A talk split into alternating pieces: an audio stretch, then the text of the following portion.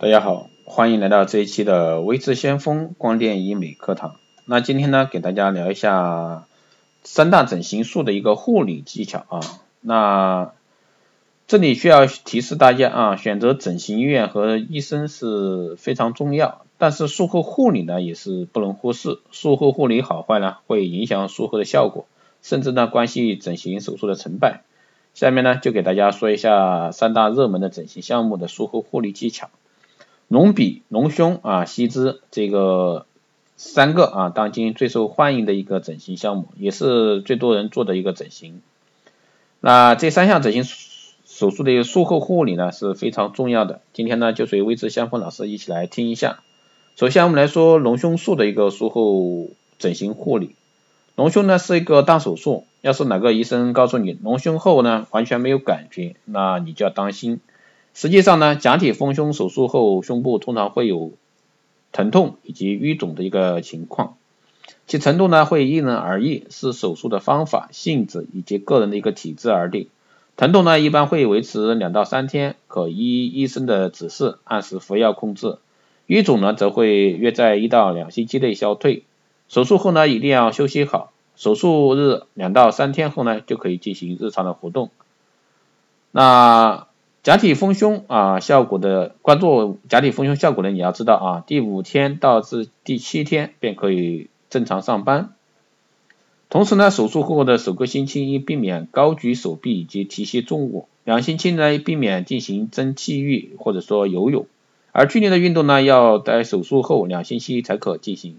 术后呢，病人采取一个半卧位，并限制上臂活动十天左右，以防假体移位。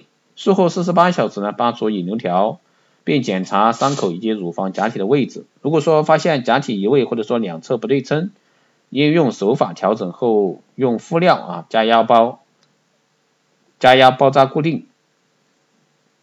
假体丰胸手术后呢，首月因医生的一个指示呢，穿着任其一的合身柔软的胸围或者说定位胸带，或者说不穿胸围，让胸部的组织自然形成。那乳房初期呢，会感觉肿胀不柔软，在一至两个星期、两个月后呢，乳房质感形状会比较自然。当你心理上将它融入，变成为你身体的一部分时呢，不再留意假体的存在，那你便完全康复。手术后半年内不能穿着有体线的一个胸围，以防胸部变形以及引致一个包膜性挛缩啊，比如说包膜纤维硬化，这个要注意。同时呢，如果说你能在半年内多服一些维生素 E，也有助于防止胸部包膜组织挛缩硬化。这是隆胸手术啊，下面来说一下隆鼻手术。隆鼻术的术后啊，第一天，如果说你发现自己的面部会肿胀、鼻子疼痛，甚至有点出血，那眼睛周围开始肿胀和青紫，千万不要慌张，那这些呢都是正常的现象。对于流出的血迹，你可以用消毒棉签轻轻的抹去。切不可用不清洁的东西啊接触伤口，以避免污染。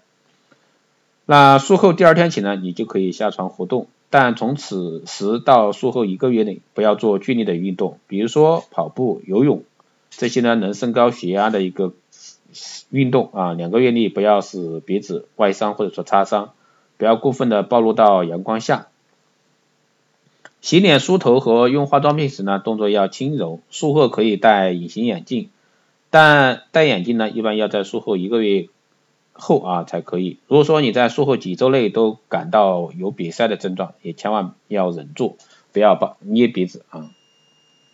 最后呢，我们来说一下吸脂手术的一个护理。要做一个 S 女人呢，除了有挺拔的胸部啊，细致的细细的腰也是必不可少的。现在呢，现代人往往是营养过剩，一不小心游泳圈就挂在身上了，那么就会尝试着啊吸脂减肥。吸脂手术后啊一到三天内呢，活动时会有疼痛，属于正常，一般不影响生活自理。那这时呢，你需要口服抗生素，术后一周左右你就能拆线。手术后对局部伤口加压包扎，或者说用冰袋冷敷，但压力不宜太大，以免。损伤手术的部位，术后一旦发生出血不止或者说严重血血肿啊，应及时到医院复诊。手术当天可能有较多渗出的液体，如果说渗透啊敷料，可在敷料外加用无菌啊无菌的纱布或者说清洁的卫生巾，不要自己打开敷料，以免污染伤口。术后三天内呢，不要不能去沐浴啊，以免污染伤口。术后当天即穿塑身衣，坚持三到六个月。因为穿紧身衣，这样除了压迫啊消肿之外呢，还能使脂肪与肌肉重新粘合并定型。最重要的是，除了抽脂术后需要坚持啊穿弹力服外，也不可肆无忌惮的暴饮暴食啊，适量健康的饮食才能保持身材的一个完好啊。以上呢就是三大整形术后的一个护理啊，简单的给大家说一下。那如果说恰好你是在这一块正在进行中，欢迎大家可以收听。